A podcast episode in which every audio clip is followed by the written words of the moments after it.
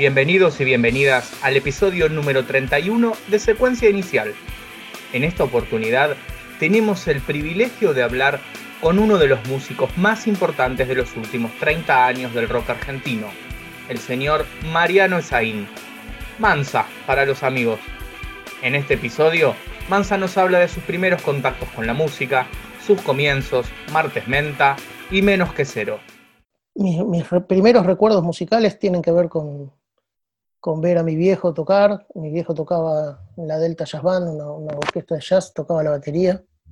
Y mis primeros recuerdos tienen que ver con, escuchar eh, lo que él tocaba y ir a verlo tocar en vivo por ahí. Yo tengo un recuerdo de ir a ver ir a verlo a un teatro cuando yo tendría, no sé, tres años o algo así. Creo que son mis recuerdos más, más viejos con la música. Este, así que siempre hubo así como una motivación musical y de tratar de hacer, de hacer algo que tenga que ver con la música. Después, eh, también recuerdo así como un momento de quiebre cuando tenía, no sé, 13 años, ya, ya en el primer año del colegio, como de decir, no me interesa, no me interesa todo esto que hay acá en el colegio, yo lo único que quiero hacer es tocar la guitarra. Eh, no sé, ese, ese, es un momento, tenía ahí como un, compañero con el, que, con que intercambiábamos libros y discos y, y, bueno, es como ya, ya, una relación más, más directa con, con el rock y, y, con la música como pensando en hacerla, ¿no? Más que, que en escucharla. Si bien todos empezamos a escuchar música o tenemos contacto con la música por nuestros padres o nuestros hermanos mayores, ¿te acordás cuál fue el disco que, el primer disco que vos elegiste por tu propio gusto y no por, por alguna influencia de un familiar o amigo o algo? Sí, fue The Game de Queen. ¿De Queen? Creo que tenía 10 años, me parece. Sí. Un gran disco para, para un chico. Eh, después cuando vos eh, empezaste con la música, tuviste algunas bandas en, en el colegio, compañero de colegio? ¿Fueron ahí tus primeros...? Sí, eh, tardé un poco en, tener una banda. Creo que la primera banda que tuve la tuve ya en cuarto, quinto año, una, cosa así, y, fue una banda en la cual teníamos, teníamos algunos gustos en común, pero teníamos gustos muy disímiles, ¿no? Como que era la, banda que uno forma con, la gente que conoce, eh, no sé, la gente que conoce que toca, ¿no? No sé, en el colegio no toca todo el mundo, ni a muchas veces no tocan tus mejores amigos, y, bueno, de pronto conocí gente que, algunos de los cuales aún sigo viendo, que me cayó muy bien, con algunos tenía coincidencias musicales, con otros no, pero, pero bueno, nos hicimos amigos a, fuerza de tocar y, compartimos un par de, años juntos. Revolver es una banda que, que hizo varios demos en estudio y que incluso están algunos en un compilado que se llama Alimañas, que está en YouTube. Eso debe ser el año 91, creo. Y, hay tres canciones en ese compilado, en el cual yo tocaba la guitarra en, ese, en esa banda. Eh, el cantante era Fernando García, el baterista era Fernando Minimal, que había tocado en los Minimals y que después tocó conmigo Menos que Cero, y el bajista se llamaba Marcelo Mastroberti.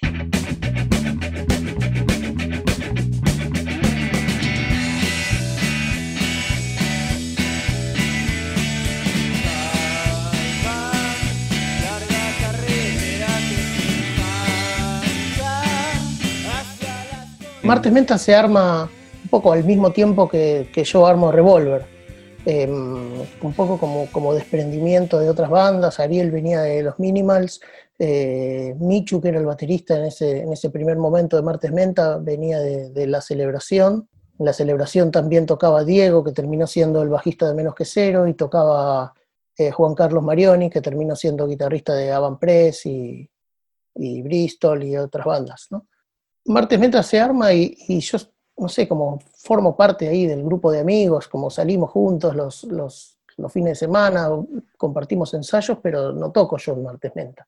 En el momento que termina ese año, el 91, eh, ellos me, invitan a tocar y a mí me gustaba la idea, me gustaba la idea de, tocar el teclado, que yo nunca había tocado teclado en ninguna banda, pero tocaba más o menos intuitivamente. Y cuando les digo que sí, me dicen, bueno, el mes que viene grabamos el disco. Así arrancamos. qué sé yo, nos pusimos a ensayar para, grabar el disco y, tuvimos algunos shows antes de la grabación. Sonaba tremenda eh, la banda en ese momento, este, en vivo. No sé, si, no sé si el disco refleja tanto lo que, lo que era la banda en vivo. Este, el disco nos agarró medio en un, momento de quiebre de, la estética y de lo que estaba buscando la banda. Cuando yo entré en Martes Menta todavía era como una banda que tenía mucho que ver con, Manchester y no sé, y Jesus Mary Chain y cosas así, y yo tenía en la cabeza una idea de, hacer algo que suene un poco al, al shoegaze de esa época, My de Valentine, a Ride, y pensaba que, era un lugar donde, donde podía contribuir más compositivamente y todo eso. Pero ahí hay como un quiebre un poco en la estética de la banda cuando, cuando se da el, contacto con, con Babasónicos y, y ahí así se hace como una amistad fuerte entre las dos bandas y, entonces Ariel y Fabián, que eran como los dos compositores principales, llevan un poco la música para, para otro lado. Y ahí a mí, como ya, no sé, estéticamente no, no entraba mi propuesta, aunque seguía pasándola bien con ellos y tocábamos y nos divertíamos y, y los shows estaban buenísimos. Pero ahí yo ya sentí la necesidad de, de, tener que ir pensando en, en, un proyecto propio. Justo te iba a preguntar eso. Eh, ¿Cómo te sentías con esa estética que tenía la banda media IMF? Yo veo esa tapa de ese disco y, sí, sí, es muy, muy loca porque después lo que hiciste vos, o, también lo que hizo Minimal en su siguiente proyecto, como que no tenía absolutamente nada que ver, ¿no? Era totalmente distinto. Bueno, pero es lo que yo te digo del disco también, ¿no? Me, parece que el disco está como un poco demasiado pulido respecto de, de lo que era la banda. Yo creo que, que si si hubiese alguna manera de algún contacto con lo que eran los shows de ese momento de la banda, podría apreciarse mucha más relación, no sé, en las canciones con, las canciones que yo hice después, en Menos que Cero, en Valle Muñecas, o en la, parte más rockera de la banda, con las cosas que hizo Ariel, o las cosas que hizo Fabián con Nativo Radioactivo, qué sé yo. Sí, yo este, noto que en, ese disco, como decías vos, hay como eh, un paralelismo muy grande con el primer disco de Martes Menta y Pasto de Babasónicos, tenían como un sonido muy en el mismo, en el mismo camino y con el segundo disco que, de Marta Esmenta que no llega a editarse, si vos escuchás el segundo disco Sónicos también, es como que fueron Sí, sí, eh, totalmente. Como para un lado muy, muy parecido en cuanto a, la estética y al sonido. Es que cuando, cuando conocimos a, los babasónicos, ellos ensayaban en un sótano en la calle Humahuaca, creo, y Ariel y Fabián se fueron a vivir ahí con ellos. Hubo como una especie de simbiosis que era, que era muy fuerte. ¿Qué sé yo? Adrián es un tipo muy, tiene un magnetismo muy particular, es muy difícil no seguirlo. O sea, cualquier persona que haya hablado con Adrián, que haya tenido un, acercamiento con una conversación con él, es un tipo muy cautivante, ¿no? Es un tipo que, inmediatamente te hace pensar que, que todo lo que dice es correcto.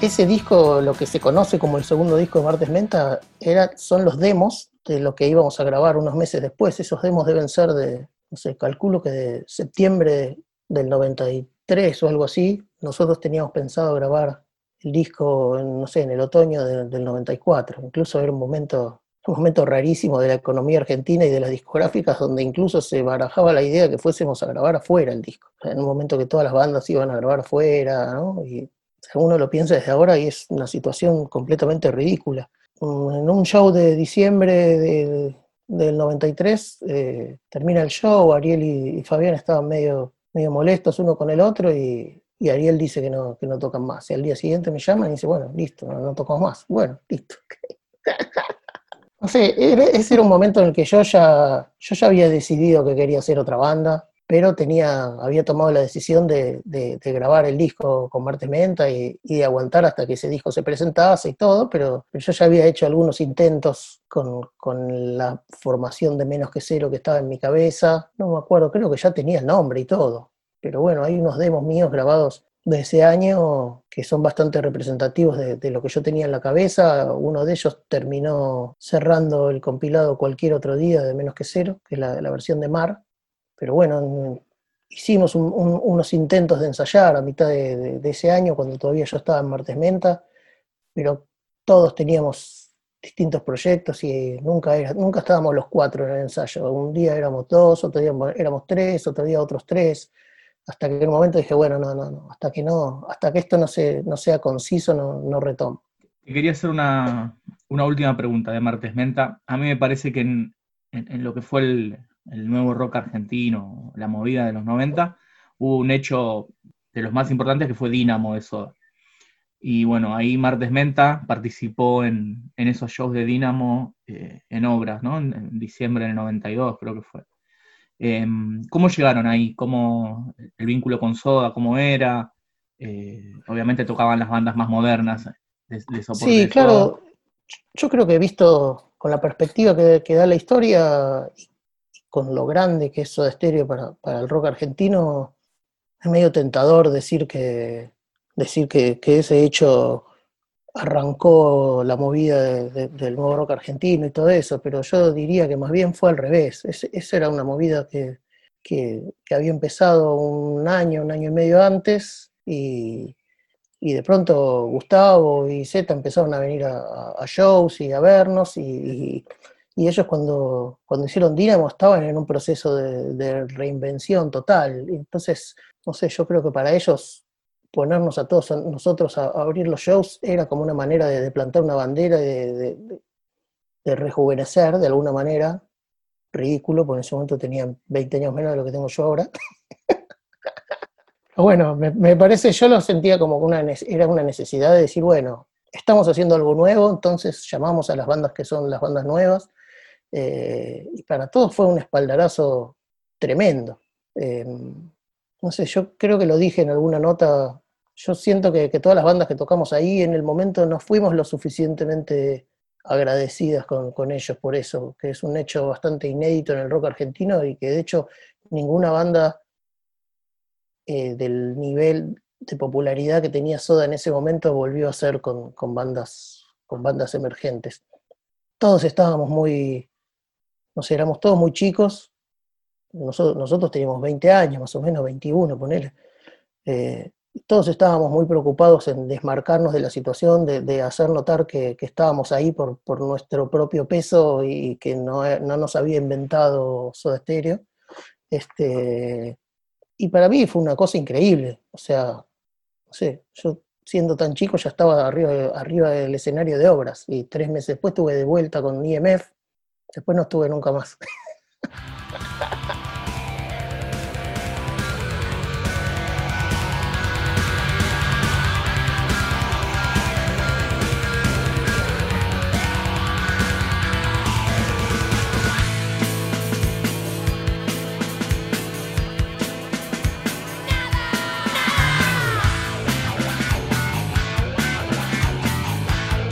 Bueno, cuando se termina Martes Menta, viene menos que cero. ¿En el medio hiciste algo o...? No, no. Este, no, solo hubo un par de, intentos de hacer una versión distinta de Menos que Cero que, no prosperó. hubo un grupo paralelo a Martes Menta que teníamos con Fernando, que era el batero que después tocó en Menos que Cero, y, Chelo, que había sido el, bajista de los Minimals. Eh, era una banda casi de punk rock pero bueno, yo ahí también fui probando algunas de las canciones que, después terminaron en, Menos que Cero. No tuvo ni nombre. no, lo primero que grabamos con Menos que Cero fue un cassette que, salió, que fue nuestra primera producción independiente, apenas, apenas habíamos empezado. Yo no sé si, no sé si ya habíamos tocado en vivo cuando lo grabamos. Este, con otro baterista incluso, otro Fernando. Lo que me acuerdo de la grabación es que fue mi, primera grabación en un estudio grande. Yo venía trabajando en el estudio del Abasto como asistente de Álvaro Villagra y, bueno, grababa, no sé, ahí de pronto un día grababa Papo, otro día grababa Alma Fuerte, otro día Masacre y yo era asistente, tiraba cables y cada tanto me quedaba grabando voces con alguno de ellos o cosas así, ¿no? Y un día le digo a Álvaro, che, quiero grabar algo yo entero, no, no solamente las voces o, los solos de guitarra. Entonces me dijo, bueno, este fin de semana el estudio está vacío, venite con quien quieras y, usalo. Así que fuimos con menos que cero y ya, ya, ya fue raro, ¿no? Porque en vez, de, en vez de ir a aprender a grabar, estaba haciendo las dos cosas, estaba tocando y grabando al mismo tiempo. Pero bueno, estuvo buenísimo y de ahí salió una grabación de cinco temas que, que terminó en ese cassette. También, ¿no? Como hay tres temas de ese cassette que terminaron en,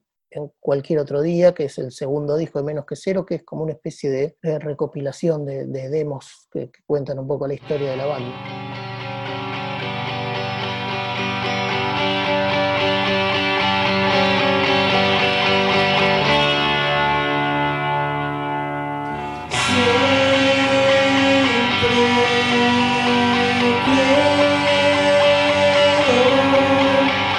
Ese disco me acuerdo que lo compré a principios de los 2000 en submarino.com, creo que era. Ah, mirá, sí, lo recuerdo.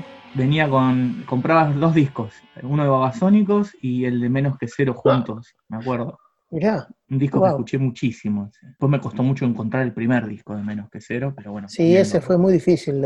Ese fue muy, muy extraño todo, la manera en la que salió publicado y todo, y cómo, y cómo no se distribuyó en ningún lado, ¿no? Nosotros eh, veníamos haciendo unos shows con, mucha convocatoria y, eh, y, el disco se demoró más de lo debido y cuando salió no estuvo distribuido en ningún lado, en, ningún lado, en un momento en, el cual eso era re importante, porque hoy día si un disco no está distribuido, bueno, vos te encargas de moverlo digitalmente, qué sé yo, hay un montón de otras alternativas. En ese momento, a donde el disco no llegaba, no te conocían directamente, ¿no? Como no, no había manera que en Mendoza alguien escuchara el, disco de menos que cero si no había llegado a una disquería. Tenía que haber tenido, no sé, un amigo que haya viajado, que tenga otro amigo, que se lo haya copiado, lo que sea. Pero entonces, si no pasaban, si, el disco no estaba distribuido, la, la, carrera de la banda estaba como coartada de alguna manera. Menos que cero tuvimos un, un, primer año que fue increíble, ¿no? Como que de pronto estábamos en boca de todo el mundo y, salían notas diciendo que éramos la, la, gran esperanza del rock argentino y todo, pero después cuando, cuando sacamos el disco ya nadie nos hacía notas.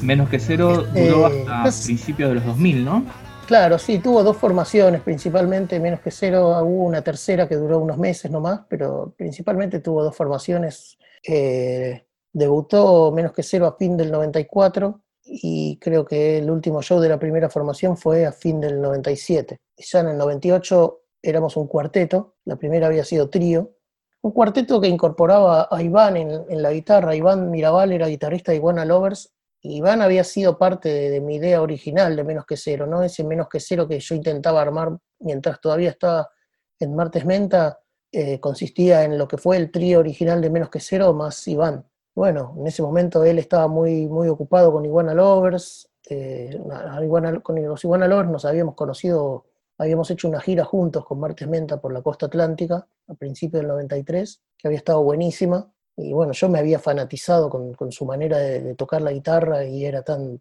tan opuesta a mi manera de tocar la guitarra que, que imaginaba una, una, linda conjunción. Pero bueno, al final él no se sumó al menos que cero inicial y terminó siendo trío. Este, y terminó siendo un poco distinta la estética de lo que estaba en mi cabeza y se fue para un lado mucho más punk, mod, eh, que para mi idea más inicial que tenía un poco más que ver con, con el shoegaze y el indie de esa época, ¿no? Banda como Pavement o Pixies. Eh, igual, nada, están, esos elementos están metidos ahí, pero, pero bueno, lo que ganó fue otra cosa.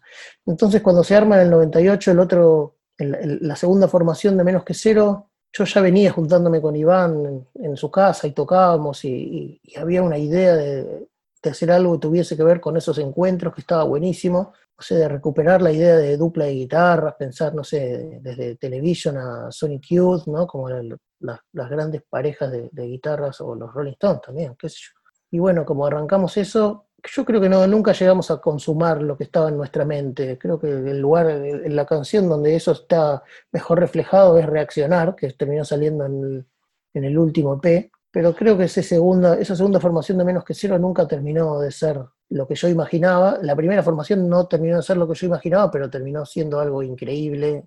La segunda era una formación que tocaba un volumen atronador, como, yo creo que muchísimo más volumen de lo que toqué yo jamás con Valle de Muñecas o... Y eso que tocas alto con Valle de Muñecas. ¿eh? Sí, sí, bueno, sí, está bien, toco siempre alto, pero, pero no, te juro que esa segunda formación de menos que cero teníamos un nivel de volumen que era... Me acuerdo de, de eh, Tomás Notchev, eh, bajista, parte de Mueran Humanos, nos había bautizado como Killer Rock, eh, eh, Killer Pop, ¿no? Cuando mucha gente decía que nosotros hacíamos Power Pop, que era una terminología que, a mí me parecía que no tenía mucho que ver con, menos que cero, por más que escuchábamos algo de esa música, como él había inventado la, frase Killer Pop que me parecía muy atinada para cómo sonábamos nosotros en vivo, sumado con las canciones.